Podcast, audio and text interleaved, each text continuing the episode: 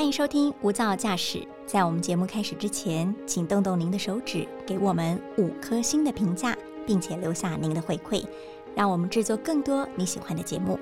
那今天的节目开始喽！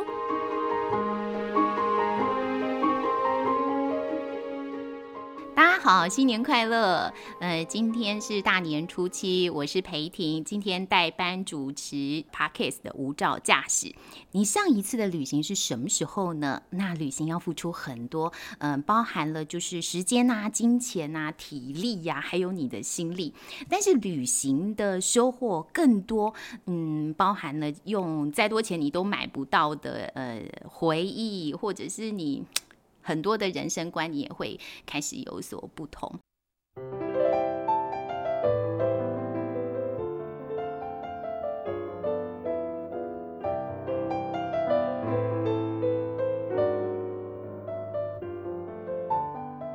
今天的一百种生活倡议单元，我们特别邀请旅游作家老黑老师。你好，裴婷好，大家好，我是老黑。对，要不要先跟大家说一下新年快乐？呃，对，虎年行大运，是希望二零二二大家都可以出去旅游。对，老师是不是很想出去了？那当然了，呃，下一次什么时候？这这你这个问我，不如就问陈世忠。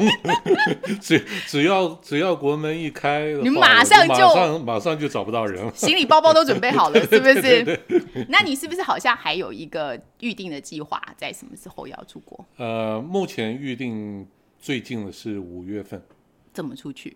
呃，坐游轮。在哪里搭呢？呃，如果一切顺利的话，嗯 是在巴塞隆纳上船。那我要先飞到西班牙去了，嗯然后我在巴塞隆纳上船，然后如果一切顺利的话，六十八将近七十天之后，在丹麦的哥本哈根下船。哦，那预计什么时候会回来？七月七月中，七月中对，大概五。月初。再再强调一遍，如果一切顺利的话，重点是，如果一切顺利的话，对对对我觉得一定会顺利。五月嘛，对不对？五月对。您可不可以稍微说一下，就是您之前在国外企业服务，所以您提早了退休的，呃，是什么样的一个点让你觉得，我我我我真的应该要退休了，我应该要做我想做的事？什么样一个点啊？就是看老板觉得很讨厌的时候，还是还是还是那个点随时都存在。这个点，这这点真的随时好像有时候都存在。你如果一定要讲有一个点，我是四十五岁退休的，可是我有这个想法是差不多四十岁的左右的时候，啊，那个点我觉得我把它叫做中年危机了，就是四十岁，尤其对我们男生来讲，好像好像好就好像是一个好像是一个魔术数字一样。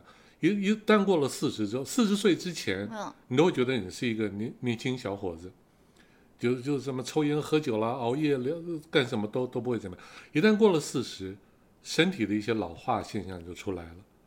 不不不是说真的七老八十了，但是老花眼啦，长白头发啦，有些人是开始掉头发啦，就然后就你的身体就很自然就告诉你说，哎，你不年轻了。嗯。然后另外一点就是过了四十之后，心理上也产生一些变化，就是我那时候也工作了差不多快二十年了吧，我我那心里就会想说，哎，我我年轻的时候也曾经有一些理想，有一些抱负，有一些兴趣。那在这个二十年当中，我不断就跟我自己讲说，等到什么什么时候我就可以做什么事，等到什么什么时候我就可以做什么事，等到我存到十万块钱，我就可以投资理财，等到我怎么样怎么样，我就可以考虑买车子，我就可以考虑这个娶老婆，就可以。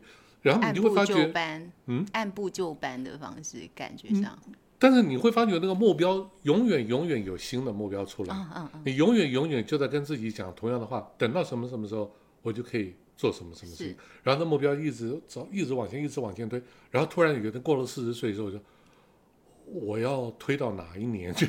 哦，我我我我要跟自己说这个话，说多久？我已经说了二十年了，我一个不小心再过二十年，我还在说同样的话。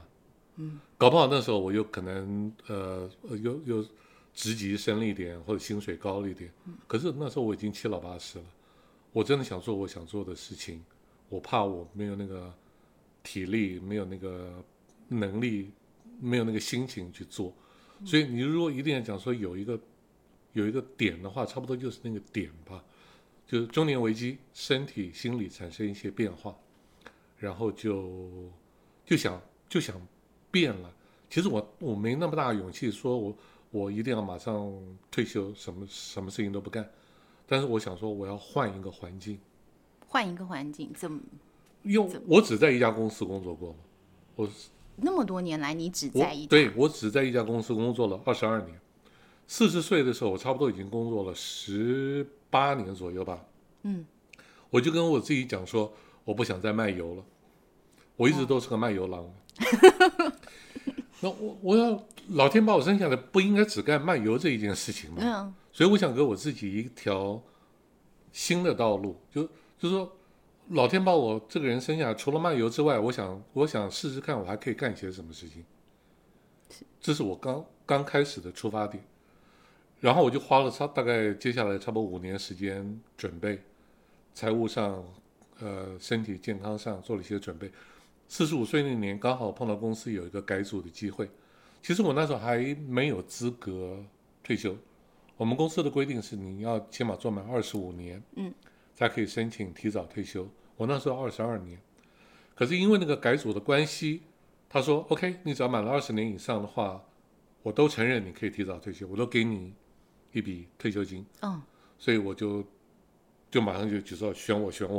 哦，刚好是一个机缘。对，嗯可是就像我说的，我四十五岁，我那时候离开的时候，我心里想的不是退休这件事情，起码不是一般人心里想的退休嘛，退休就是什么事都不做，就含饴弄孙，看看电视。我想的不是那种，是我只是想说，我想走一条不同的道路。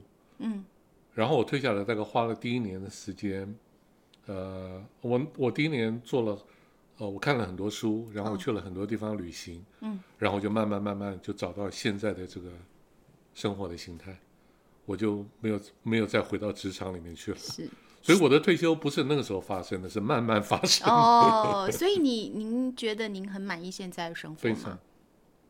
你不后，你从来没有后悔过我我觉得我在书上觉得，你如果刚退下来问我这句话的时候，我跟你开玩笑说，我那时候的确有人问我啊，我就跟他开玩笑说，这是我这辈子做过最英明的决定。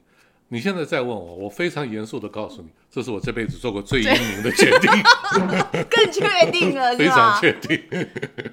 如果人生可以重来一次的话，我一定还是会做同样的决定。都没有人阻拦你吗？你的父母、你的呃亲朋好友，巴拉巴拉很多人，会不会说：“哎呀，你不要啊，你那环境那么好啊，你干嘛当然有呢？”当然有嗯那可能不是真正的像你讲的阻拦，但是他总是会吧，哎呀，这太可惜了吧，哎呀，不会吧，哎呀，你某种情绪勒索。是生了什么大病啦？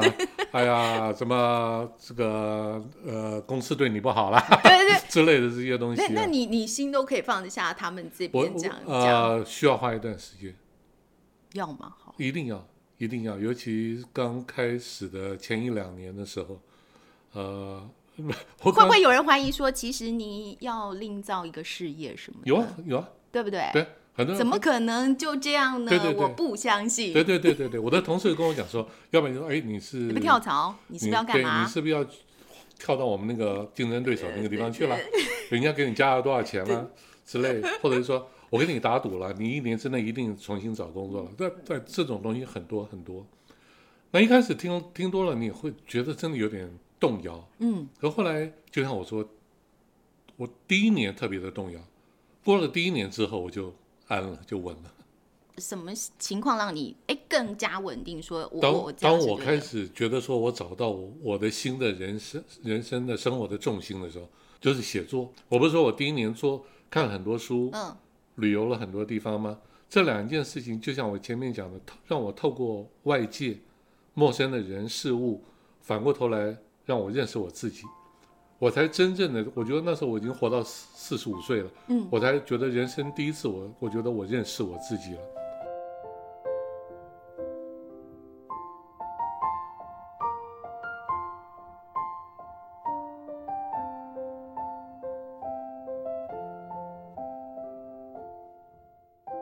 如果你去住宿，或者是你去考量的多半是什么？第一个就是安全了，也是安全安全我觉得安全是第一了。嗯，如果能再调的话，那当然就是卫生条件好一点，其他没没什么选择了。我们再看，就是说，嗯，去到每个国家，您都会去两个地方，一个是传统市场，对，然后另外一个是宗教场所。对，这两个地方为什么你特别喜欢去？真实。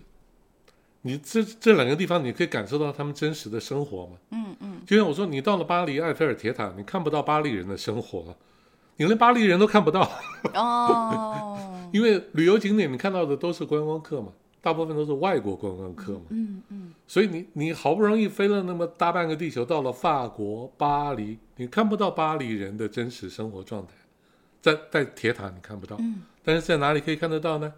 传统市场看得到，嗯，教堂看得到，这就是我强调说到任何地方都都去这两个地方的原因。嗯，就像我说，嗯你旅行当然你吃喝玩乐看景点没有错，但是对对我现在来讲，我觉得更更大的功用是了解不同的文化，了解他们不同的生活方式，那你就不能只去观光景点了，嗯，所以你还会去呃街景小巷走走，肯定啊，嗯，肯定啊，您还遇过一些危险，对不对？对对对，难免嘛，这些旅行的插曲总是会给旅行更增添更多的色彩，对不对对？对对但但是您都有呃呃，应该算是都呃逢凶化吉，对不对？到目前为止，以后也是 一直以来所以我都还坐在是这里跟你讲话。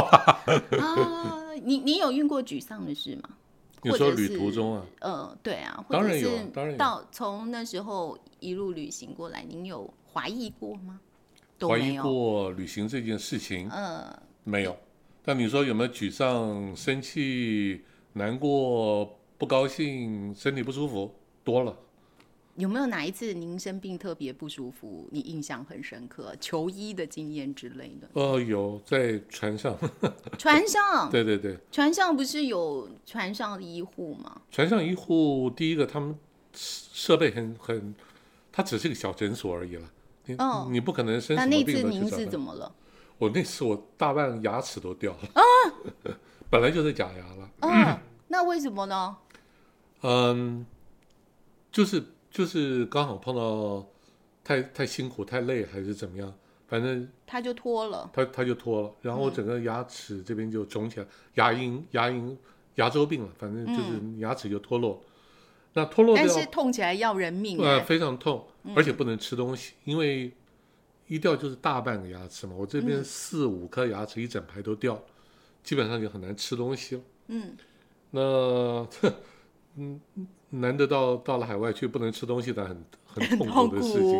我还记得那时候我在南美洲，而南美洲的医疗设备又不是特别的发达的地方，船上的医生又没办法治，他就把我给转诊到智利一个很小的一个烫，嗯，那个烫我跟你保证你绝对没听过的一个地方。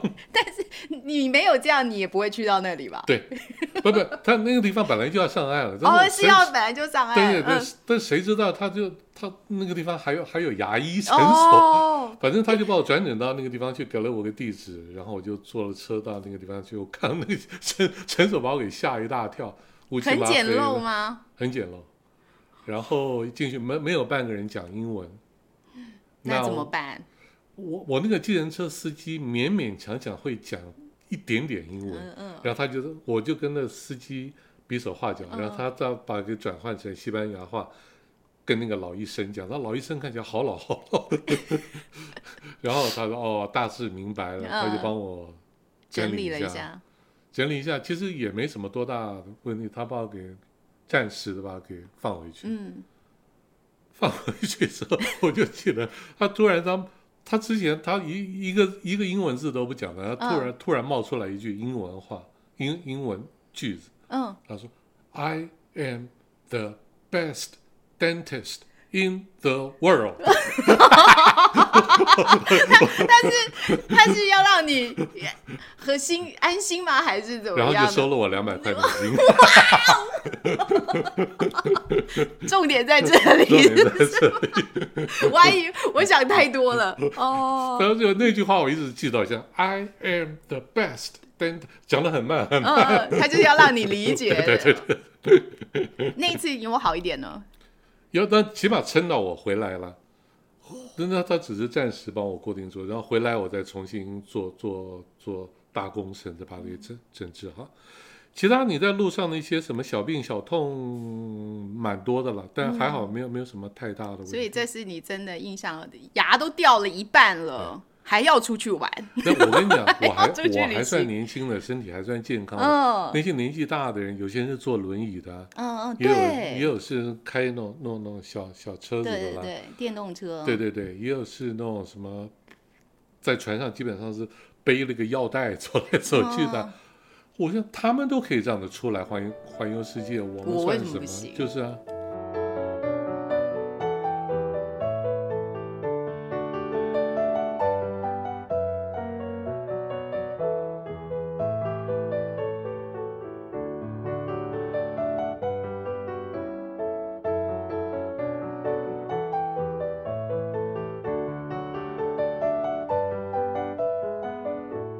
我，发现好像还蛮多读者也因为受到你的启发，才开始选择，哎，好像我可以提早为自己打算，嗯做一些旅行上的一些想法。对好像您会不会给，嗯，就是想要出去旅行的人一些什么样的心态或什么样子的一些看法或想法？我的想法就我我真的是觉得说旅行 方法很多，好处很多。你对于一个很忙碌的上班族来讲，就像我以前一样了，嗯你真的把它当成就是很难得的一个休假的机会，犒赏自己，犒赏家人，然后出去大吃大喝、大玩大买，也没什么不好，也没什么不对，也是一种功效。是，但是我觉得你千万不要认为旅行就是这样子，好像旅行就等于花钱，就等于享受。我觉得旅行的功效远远大于只是吃喝玩乐。嗯，所以这方面的话，就像你说，你要先要把你的心态给给给摆正。嗯，呃，吃喝玩乐没有错，但除此之外，不要不要浪费了难得有机会出去看看世界，能够带给你的其他的一些好处。是。如果说您给年轻人的话，你会觉得希望年轻人用什么样的心态，嗯，去旅行？嗯，看看这个世界，看跟你不一样的人，看跟你不一样的呃生活环境，看跟你完全不一样的文化，然后去思考说为什么他跟你不一样。大大家大家都是人，都是都是呃父母亲生的，都都是都是一个上班族。那为什么他会这样子生活？为什么他会这样思考？为什么他下了班之后做的事情跟我不一样？嗯，你你从你从这些角度就就说你你当然不你你到了法国，你到了巴黎，埃菲尔铁塔你当然要去了，拍拍完照，然后你就坐在咖啡厅，你去看看你四周的这些巴黎的人，年龄跟你差不多的人，嗯，他们都在干什么？他们都在想什么？如果可能的话，甚至去认识他们，跟他们聊聊天，嗯。我我觉得旅行带给我的一个很大的好处就是说，让你从认识外界，就是跟你完全不一样的东西，认识他们不不会让你生活变得多幸福快乐，但是认识这些不一样的东西，我认为最大的好处是它会反射回来，让你认识你自己。哦，嗯嗯，让你认识你自己的内心，让你认识你的生活环境。因为你的生活环境，你说我每天都在这里，我当然很了解，其实不不不一定。你你会待久了，你会把事情想得过于理所当然。嗯，那透过认识外界的话，你就你会想说，哦，原来我的生活环境有这个特色，有那个特色，都有这个优点，有那个有那个缺点，嗯而不会把什么事情都想得过于理所当然。嗯，所以这是我对年轻人的，还有，嗯，尤其年纪轻的时候，不要想什么都要去享受，哦，对对，尽 应该要量多点冒险吧？对对对，是这么说尽量尽量？去闯，尽量去，嗯，如果可能的话，用背包壮游的方式去看这个世界，很辛苦，很辛苦，我光想就很辛苦。对对，嗯但是收获一定更大。好这是对年轻人的建议。那如果对长辈呢？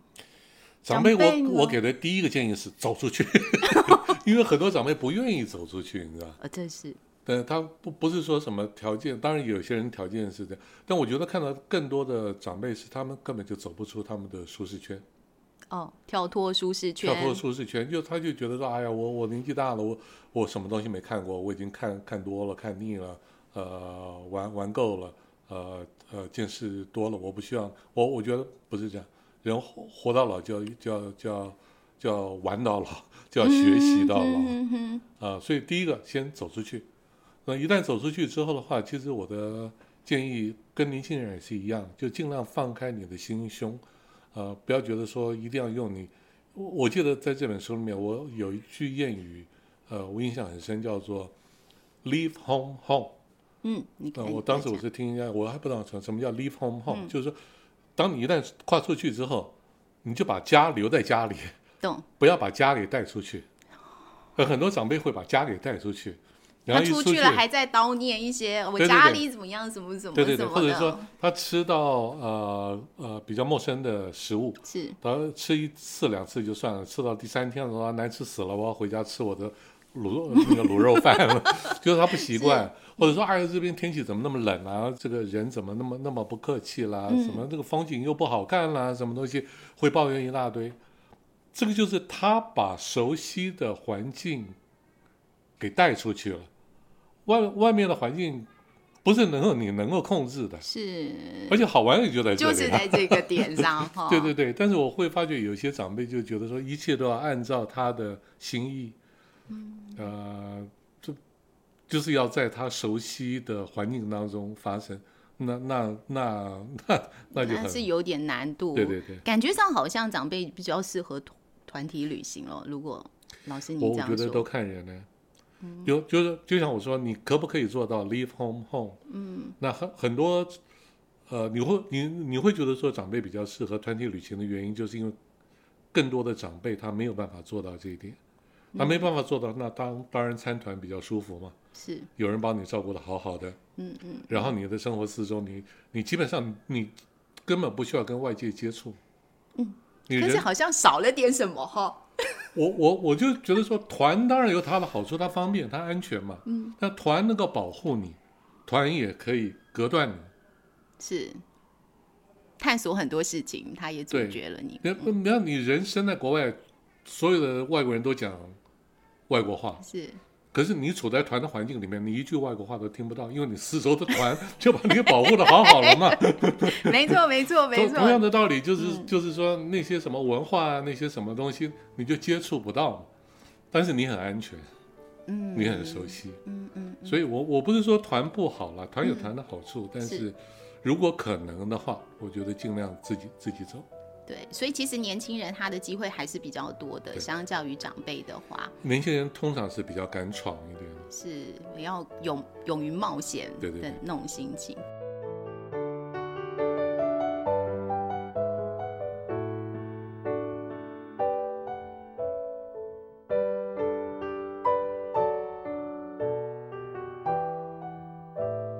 老师，你多久没有出门了？哎好久。很久，严格说，其实没有多久了，大概不到一年的时间了。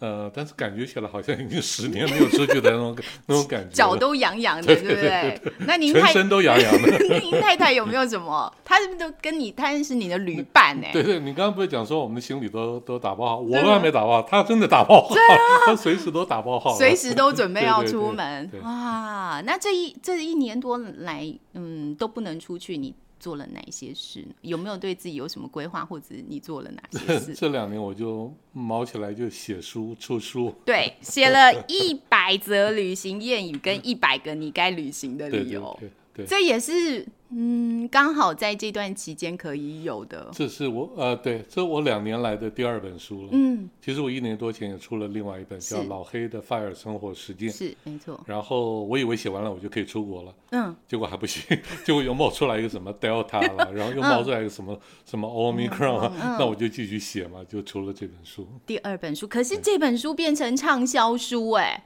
可见大家都很想要出国。大家都被闷坏了，以前我都不知道，以前都是老师说什么，呃，你你什么，你英文好，数学不好，或者什么地理好，历史不好，人家说什么就听什么，或者说你的家长说什么就听什么，你老板说什么你就听什么，你从来没有真正去仔细去想过说我是什么东西，是。我什么好，我什么不好，我要什么，我不要什么。但那一年让我真正的觉得到说，其实我最想做的事情是写东西。嗯，可我从小到 大我都不知道这件事情，你知道吗？从小以前有作文特好吗？没有？哦还还还不错了，我也参加过作文比赛什么。哦，可是我好像是中学吧，没一旦没有了作文课之后，我就没写过文章，情书有写过吗？情书写过，是不是这样追到的？对 就只有写过情书，然后其他那些什么商业文书，那根本就不算那些，嗯，不算什么。嗯嗯，所以我就说，这种东西是花了我一段时间才找到，就是说，其实哦，原来我会做，我喜欢做，我做了觉得有意义的东西是写。所以我就不不，虽然我不见得写的多好，可是这就是我喜欢做的事情嘛。所以当我一旦找到新的生活重心的时候，我就不会在乎我我放弃掉了一些什么东西是。有舍有得。对对对，对还有第一点，我觉得我我还发呃了解到另外一件事情，就是说，只要我愿意过个简单朴素的生活的话，我饿不死。哦我觉得这件事情是蛮重要的。嗯，所以其实你财务已经也分配好了，对然后你自己也，您觉得说写作跟呃旅行是你很大的职业吗？就是在自己我我觉得心意志心智上面，对，这这接下来两件事情对我来讲是非常重要，就是从从现在一直到我离开世界那天，这两件事，只要我我我能做，我就一定我一定都会去做的事情。就是只要你能走能能跑能跳，你就会想要旅对行；对对对对，只要你能写，对，你就会写下去。对对对，哇，那接下来还有书喽？有没有有没有书我不知道，什么时候？现在在写了吧？啊，现在在写真没错。可是可是，就像我，就像你前面讲说，你问我说什么时候可以出、出去旅行，这不归我管，归陈时中管。那我要不要出书也不归我管，归出版社管。那您您现在出的书是您计划想要出的书是哪方面的？呃，还是跟退休规划相关的。哦，退休规划。对对对，嗯那可是旅行这样子的一本，就是也是有点，我看完之后，其实给我一些蛮多就是人生的一些诶想法的哦。它不单单是一本就是旅行书而已，我觉得给我一些带给我一些呃想法。那这样的书您还会出吗？我会，我希望会。但是我我还有一点就是，同样的题材，我不喜欢一直翻来覆去的写。哦，那有一些作家就是说，如果某一本书畅销了，他就会同样的题材一直写一直写。我我没办法，所以所以我就说，呃，阅读跟跟旅行，我就必须要不断的做下去。为什么？因为它会不断的给我新的灵感，嗯，给我新的学习，给我新的成长。嗯，如果你说从现在开始我都不能去旅行了，然后我就埋个头就一直写一直写，我写不下去，没没有新的所以东西所以。你要出出去走走，对对对回来写写，对对对对对对对。一静一动，对这样对对对哎呦，这样的人生真好，我非常非常羡慕。我我希望能够一直保持下去。可以的，老师，我觉得，对，真的非常谢谢老师今天给我们这么多的这个建议哦。那嗯，老师，我们非常期待你的下一本书，希望我们还有机会可以再来跟您聊聊，就是您透下一本书。露一下，透露，哇哦，太好应该！是四月就会出版。那是在你还没出国的时候了。对对对，那我们可能有捷足先登的机会。地利之变，我们搞不好可以先问、先采访，可以啊，太好了，太好了问。题啊。哦，所以四月份就有有机会看到新书，对对，太棒了。应该是四月中的是吧。哦，所以这一本书跟旅游可能没有这么大的对关联性。对对对，嗯讲的就是你刚才有问到了不少，就是说，呃，上班族想要早点退休的那些心态，对，以及他们可以做哪些准备。因为是我自己的问题、啊，这是一个自肥专案，所以所以也刚好您这本书切合我的问题，对不对？切合哦广大上班可族可能广大读者的心情。对对，啊，太好太好了，谢谢老师。我们非常希望四五月的时候可以看到老师的新书，因为很多读者我相信跟我一样都赶快 期望老师赶快出书，让我们。再看一下，更振奋我们现在上班的心，或者是旅游的心情。好，那达赖妈妈有说，每年去一个以前从没去过的地方，这是一位智者对您的人生建议。或许我们可以认真的来实践它。谢谢大家。谢谢，拜拜。